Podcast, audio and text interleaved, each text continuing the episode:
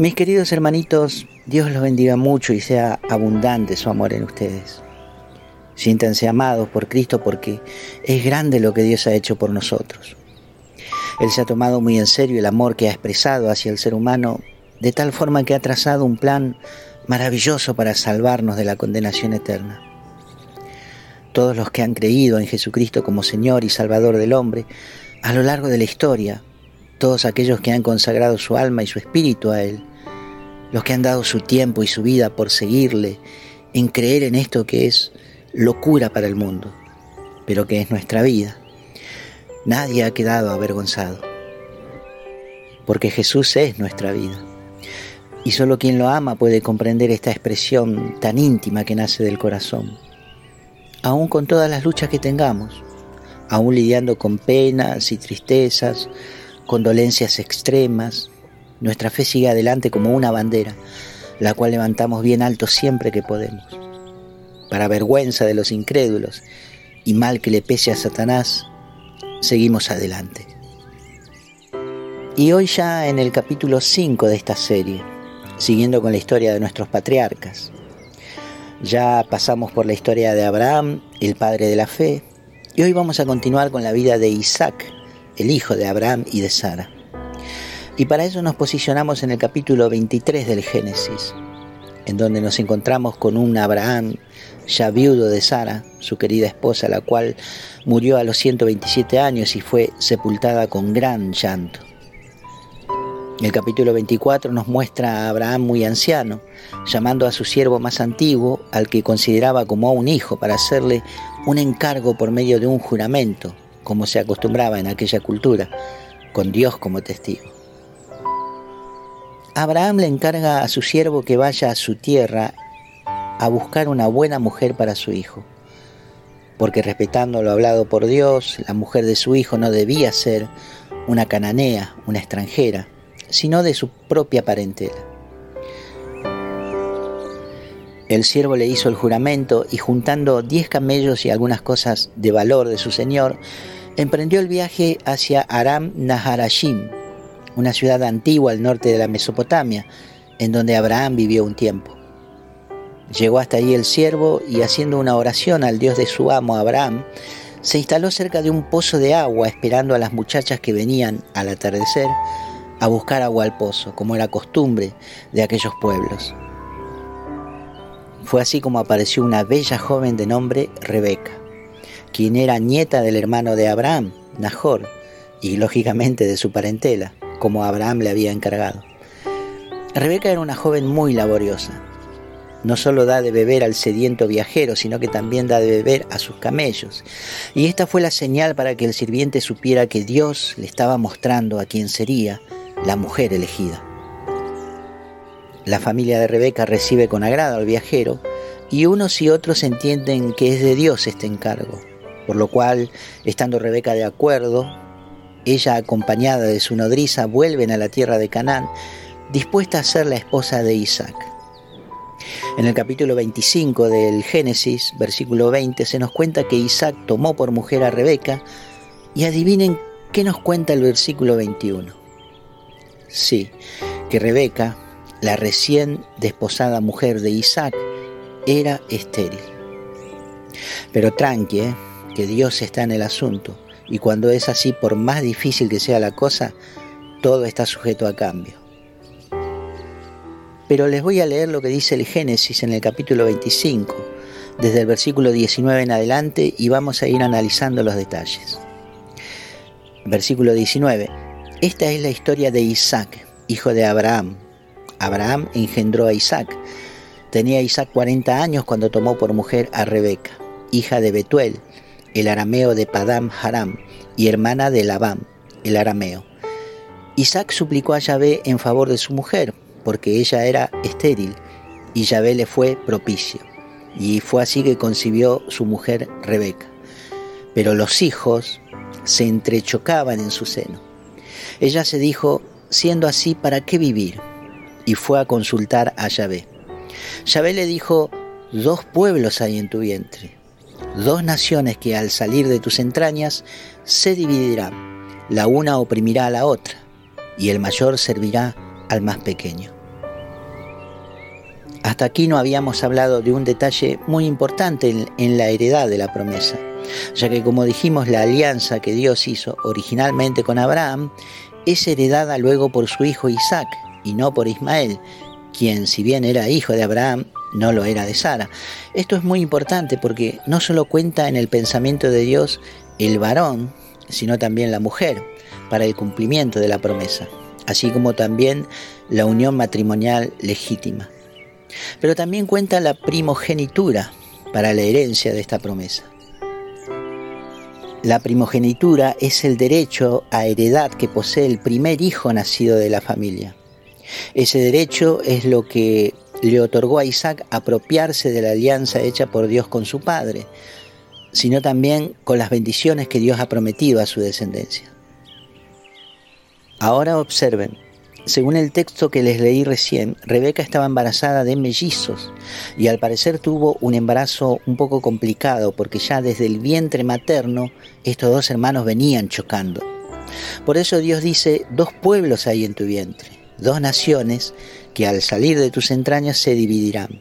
La una oprimirá a la otra, pero el mayor servirá al más pequeño. Lógicamente la promesa la heredará el mayor, el primero que salga del vientre.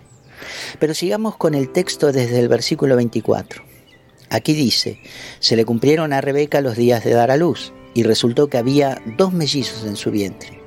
Salió el primero, robicundo todo él, o sea, colorado, como una pelliza de salea, y le llamaron Esaú.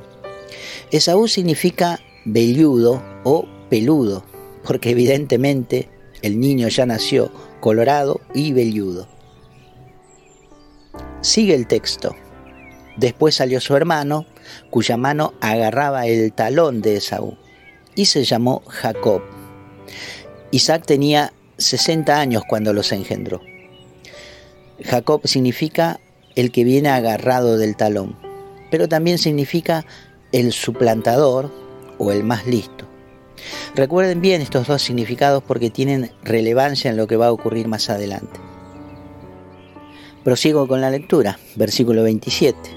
Crecieron los muchachos, Esaú llegó a ser un cazador experto, un hombre brusco y Jacob un hombre muy de la tienda. Isaac quería a Esaú porque le gustaba la casa también y Rebeca quería a Jacob.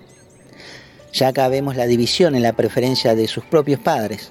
Lógicamente a Isaac le gustaba Esaú no solo porque poseían las mismas afinidades, sino porque Esaú era su primogénito y por tal heredero de la promesa de Dios.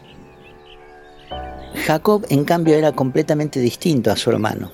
Era muy casero, compañero de su madre Rebeca, la cual le tenía mucho cariño pero Jacob nació segundo, así que por ese derecho a primogenitura quedaba afuera de las bendiciones de Dios. Pero recuerdan que les dije que el nombre Jacob significaba el suplantador? Pues bien, sucede que Jacob anheló ya desde el vientre ser el primogénito, pero su hermano le ganó de mano. Por eso Jacob viene agarrado del talón de su hermano. Dos pueblos hay en tu vientre, dijo el Señor a Rebeca. Uno oprimirá al otro pero el mayor servirá al más pequeño.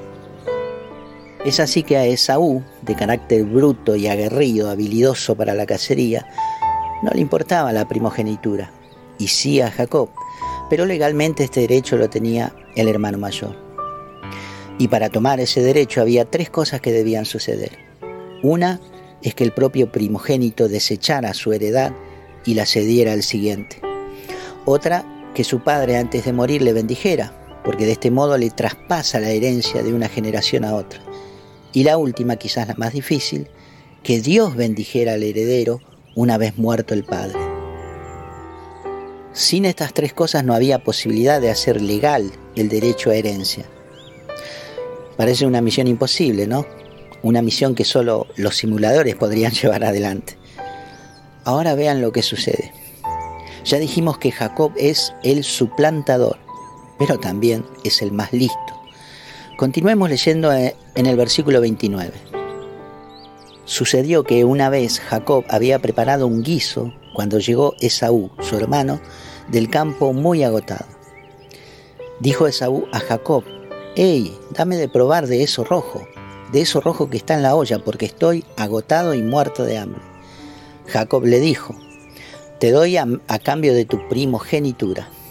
Esaú dijo, estoy que me muero de hambre, ¿qué me importa la primogenitura? Y dijo Jacob, júramelo ahora mismo.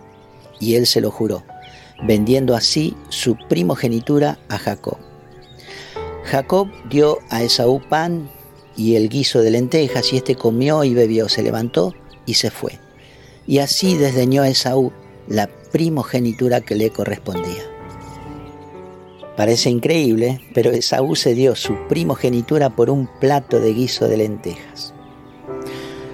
Pero vayamos al capítulo 27, en donde encontramos a un Isaac que ya es anciano y presintiendo su hora, llama a su hijo mayor, Esaú, para bendecirle y pasarle así las promesas hechas por Dios.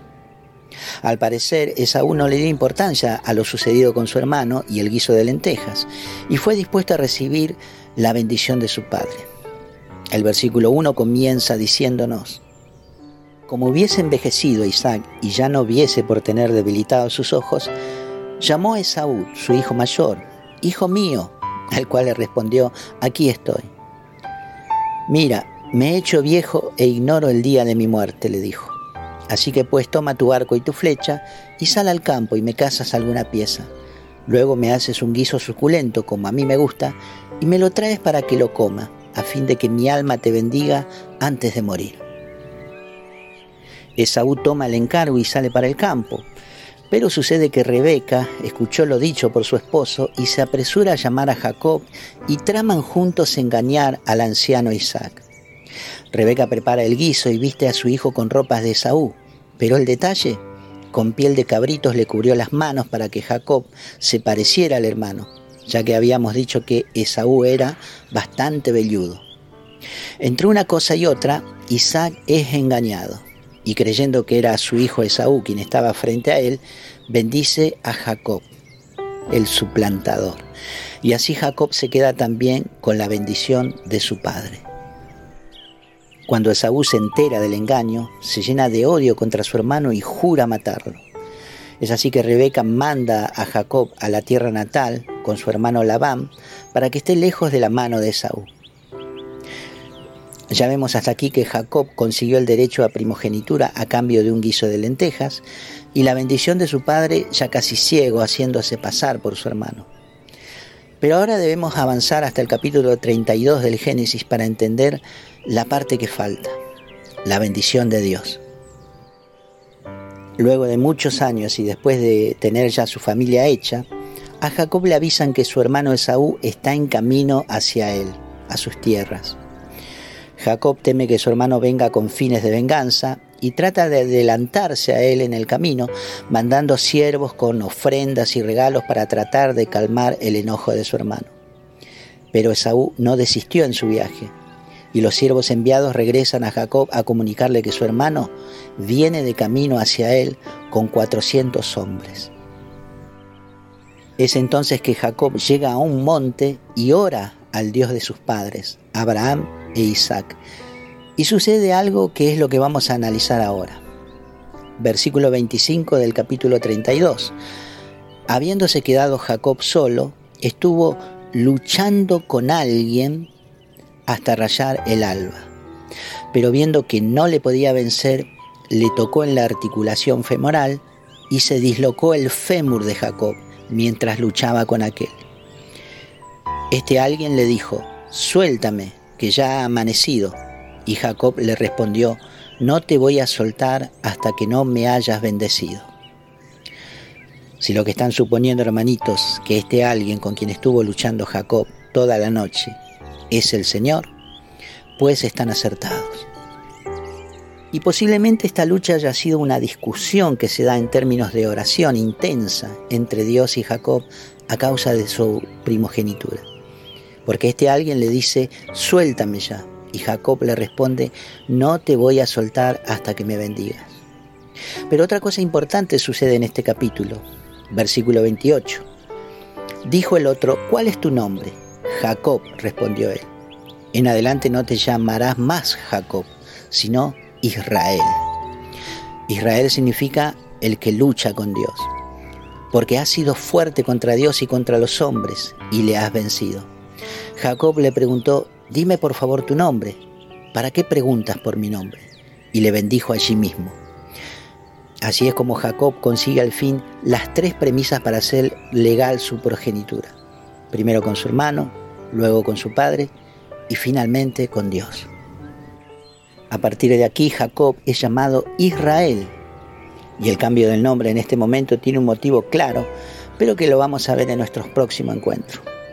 En el futuro veremos que Dios mismo se presentará en las escrituras como el Dios de Abraham, de Isaac y de Jacob.